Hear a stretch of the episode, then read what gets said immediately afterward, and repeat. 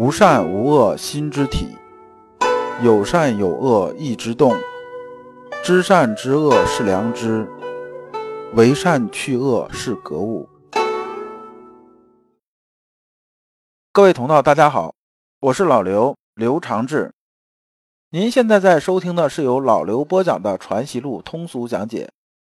老刘说心学，带您领悟心学入世的智慧。各位同道，大家好，今天我们继续讲解《传习录》。今天的题目是如何成就弟子，对应《传习录》章节是二三六、二三七、二三八。我们看原文：王汝中醒曾侍坐，先生卧善命曰：“你们用善。”醒曾起对曰：“不敢。”这段呢，我们看着有点增点言志那个意思啊，就是先生啊和这几个学生坐在一起啊，应该是用扇子吧。这个时候呢，要么是天气比较热，要么是有蚊子，要不也不会用扇子扇。那么那个王汝中啊，就是王己，王己啊就别号龙溪，字汝中。这个人呢，就是后边的那个王龙溪，就是指啊他。这人呢，最后啊是官至南京兵部郎中啊，后辞官，辞官之后讲学四十一年。其实他是在王门后边呢，是这名气非常大的一个人。那么醒曾这个人是谁呢？就是黄冕之的名字，就是黄冕之。那么这个师徒三人呢，坐在这儿聊天这时候啊，你不管是天热还是有蚊子，先生自己拿扇子扇，扇着扇着，然后就跟那个其他两个学生说啊，说你们也扇一扇吧。然后他这其中一个学生就说啊，说这不敢呐，那意思说，你看先生在用扇子，是不是啊？我们在旁边也跟着扇，这个不大好。这里边呢，我们看呢，以前呢，人和人之间呢，特别是师徒之间呢，这个规矩还是比较严的。这里边呢，也有个内外之分这种说法。比如说啊，咱们就看这个《三国演义》吧，说刘关张三结义，他们平常的时候在一起啊，没人的时候门一关啊，在一起吃饭呐，什么什么这些，就是睡觉什么这些，好像是也都差不多。但是，一旦有人的时候啊，就是这样子啊。刘备呢是大哥，大哥就坐在这儿，然后关张在后边啊是没有坐的，是插手而立，就站在后边，表示个意思，就是规矩还是比较严的。那么你看先生怎么说呢？先生啊跟这两个学生说啊，说圣人之学啊不是这样拘束的，就是你不要装成一个道学的样子，我们呢是因人而异的，就是因材施教的。那么，这个汝中啊，这时候心有灵犀啊，马上就对出来说啊，咱们之前讲那个增点言志这一章啊，哎，我们还是有些感觉的。说先生说的应该是这个意思。增点言志啊，是我们是在上篇讲过，我简单的再说一下，就是说啊，孔子啊和他这几个弟子啊在一起啊，就是坐着聊天嘛，然后顺便就聊到这么一个话题，说你们都有什么志向啊？然后这个公西华、冉由啊这些人呢，就讲了自己志向，有的是说呢，我呢到一个国家呢，就是一个小国吧，夹在两个大国中间这么一小国，我去了之后呢，用三年时间呢，就让这个国家能崛起。有的说呢，说我呢别的也干不了，但是呢，我搞这个礼啊这个事情，我能搞得很不错。就是教化民众，搞这个诸侯之间的会盟啊，这些事情啊，我能做得很好。还有的说就是带兵打仗啥这些事情呢，大概就这意思吧。但只有那个曾点呢，不是这样子的。曾点呢，就是这个曾皙，就是曾子他父亲，不是这样子的。圣人呢和这几个弟子说这个事情的时候啊，他在旁边是弹着琴。等到那个圣人呢，最后就问他说。曾点啊，你是什么一想法啊？别人都把自己志向说了。曾点说啊，我没什么想法，我的想法就是等到夏天呢，春暖花开的时候啊，有这么个三四个人带着个几个随从到沂水边上啊，去唱唱歌，这个玩一玩，春游一下。哎，这就是我的这种志向。我们从这个看呢，说这个你看曾点这人好像很狂，但实际上最后呢，孔子啊是很认可曾点的。那为什么这么说呢？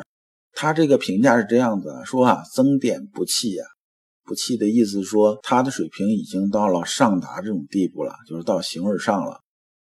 但那几个人呢，还在基于什么呢？基于气这个层面，就是基于形。那么从这个角度来说呢，我们看呢，圣人教这个弟子的时候啊，他是不拘一格的，就是说不是说啊给大家统一啊印一套提纲，然后给一标准答案，能答上来高分的好学生，答不上来的就不行，不是这样子的。那么我们看这段先生是怎么解释的？先生说啊，然，说啊是这个意思。说从增典言志这章来说的话呢，你看这个圣人呢，就是孔圣人呢，这种宽宏气量啊，这真是不一样啊。所以啊，真正啊做老师的要想成就弟子，那么呢就要以弟子这种特质啊出发。这人呢是块好钢，那么呢可能啊就能打出一把好刀来。那么这个人特质啊就是棉花，那他就能做出一件很保暖的衣服来。但是你不能反过来啊。这反过来就有问题了。这是啊，我们讲到每个人修心性的时候啊，修圣学的时候，有很多人私下里边问老刘说，有没有什么这种标准流程啊？有没有什么东西你能不能说一下？其实这问题都问的老刘有时候很难于回答，因为每个人的特质是不一样的，每个人都是一个独立的人。如果呢，你按照一套通用的东西来做的话呢？这很显然，对于某些人来讲的话，它是不适合的。所以啊，我们看这个做西装啊，也是这样子的。真正啊，这个好的这种西装啊，都是量体裁衣啊。这个你想做西装，这个裁缝呢是根据你自己啊，要量一套尺寸做出来，这才是最合身的。外边呢，按照是 M 号、S 号、L 号那个什么什么这些号做出来的衣服，其实穿到身上啊，大概合身但是呢，它有些细节的地方肯定是不合的，就是这样子的。那么呢，先生啊，这里边要接着讲一个例子，说是伊川先生啊，这个气度啊和孔圣人呢就差的太多了。然后这里边呢就讲了个典故，这典故从哪儿来呢？是从《二程外书》来的。说有这么一天呢，程一、程浩兄弟啊和韩维啊同去西湖游玩啊，就这几个老先生一起出去玩一下。玩一下呢，这个韩维的弟子就随行，因为这事啊也不是搞什么很庄重的这种学术活动啊，什么大型典礼啊。他这弟子呢，看大家反正出去玩嘛，是不是？那么有的人呢就在后边说说笑笑，就开玩笑。开玩笑呢，这一嘻嘻哈哈的程颐啊就不高兴了，他很不高兴。完呢，回头就开始啊训斥啊，你看你们这小字辈随着长辈出行，哎，一点规矩都没有。这个一点恭谨的这种规矩都没有啊！韩家的家风呢都被你们败坏完了。完这话其实说的就很重啊。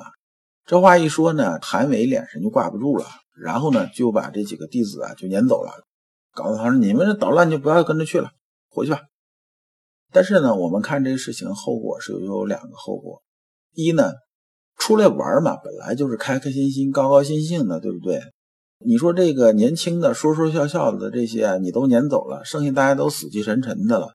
说您这个春游啊，游的可能气氛呢也好啊，还是这情绪也好啊，就会差很多。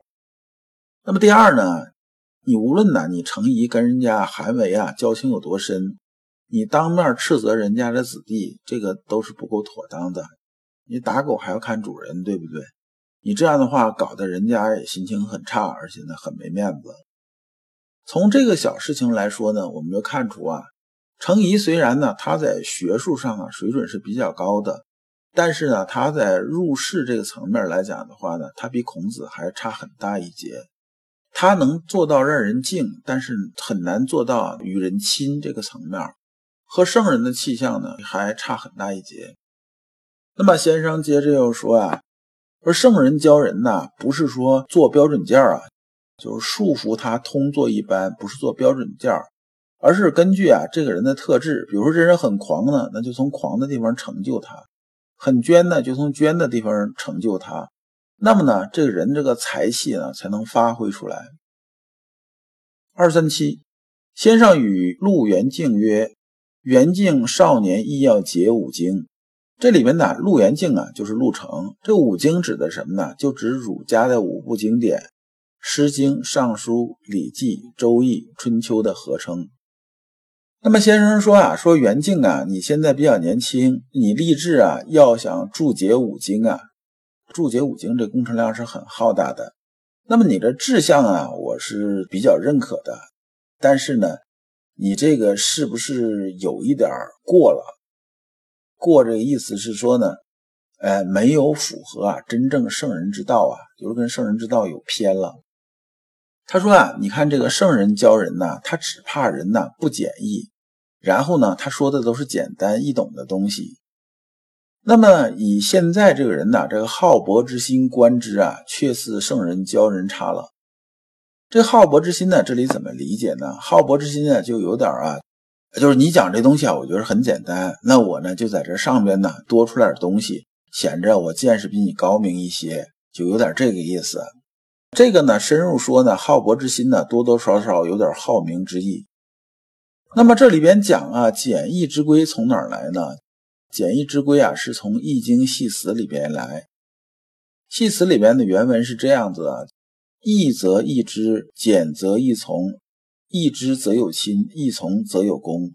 有亲则可久，有功则可大。可久则贤人之德，可大则贤人之业。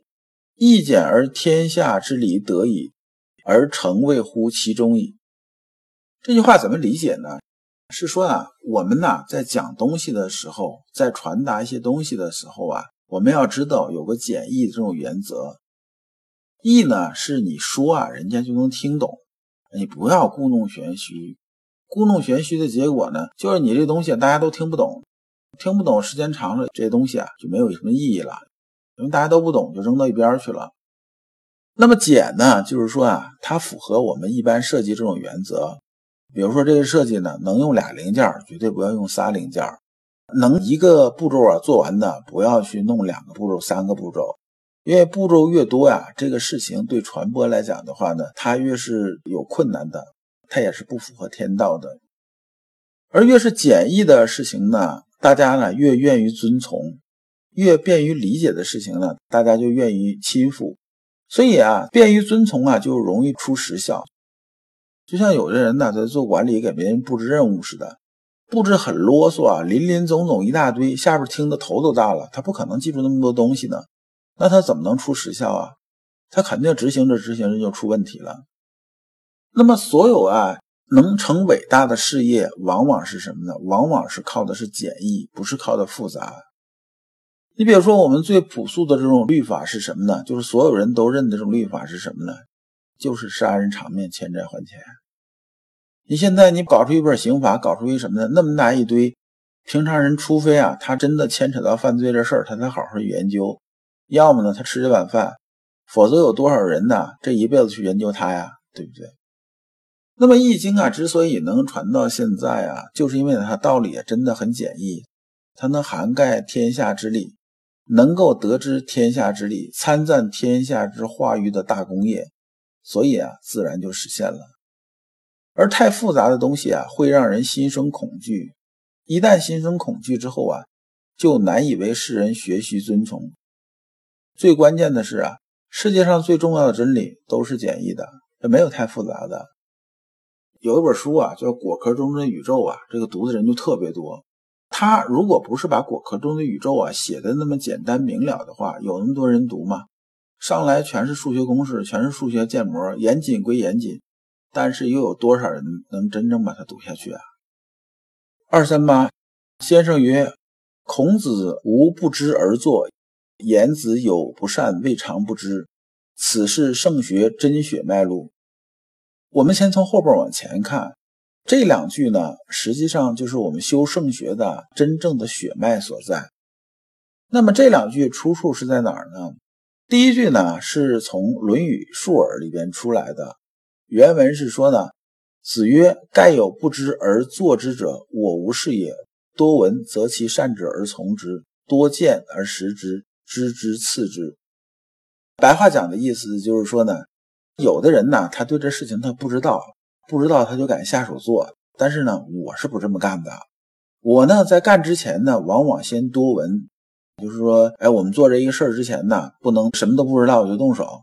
比如说，我这要做一个什么什么事情，对不对？我先查查资料，查查资料呢，再问问别人，就是多闻嘛，四处查查。然后我对这东西啊了解个七七八八了，在这里边呢，我再征求一下大家的意见，我再多想一想，提出一些方案，然后在这些东西里边呢，选择我认为最好的这种方案去做。那么多见而识之呢，知之次之，意思是说呢，多去见识，就增加自己的阅历，这个意思跟博文的意思差不多。然后呢，我才知道什么呢？知道啊，知善知恶呀，知道这事儿能干还是不能干，能干到啥程度。那么呢，未尝不知这句呢，是说颜氏之子，其待庶几乎？有不善，未尝不知，知之未尝复行也。这段呢，是从《易经系辞》里边出来的。颜氏之子啊，指的是颜回。说啊，颜回这个人呢，他做事情的时候啊，他是知道这事情啊是不是善的。善呢，这里边也是知善知恶的意思。就是说呢，他心里头有个判断。这事情符不符合良知？符合良知呢，那我就去做；不符合良知呢，我就不做。那么知之未尝复行也，就是说啊，这次呢，我可能把握的不是特别准。这事儿做完了之后呢，发现这么做是不对的，不对呢，下次我就不这么做了。这就是啊，孔子说颜回的不二过，就是不迁怒不二过中的不二过，是这个意思。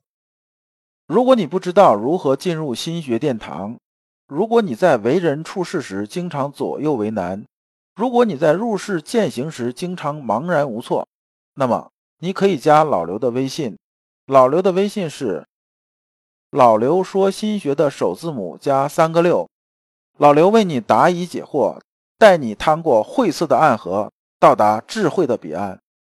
那么这一讲啊，我们就讲完了。下一讲我们讲造化的精灵。感谢诸君。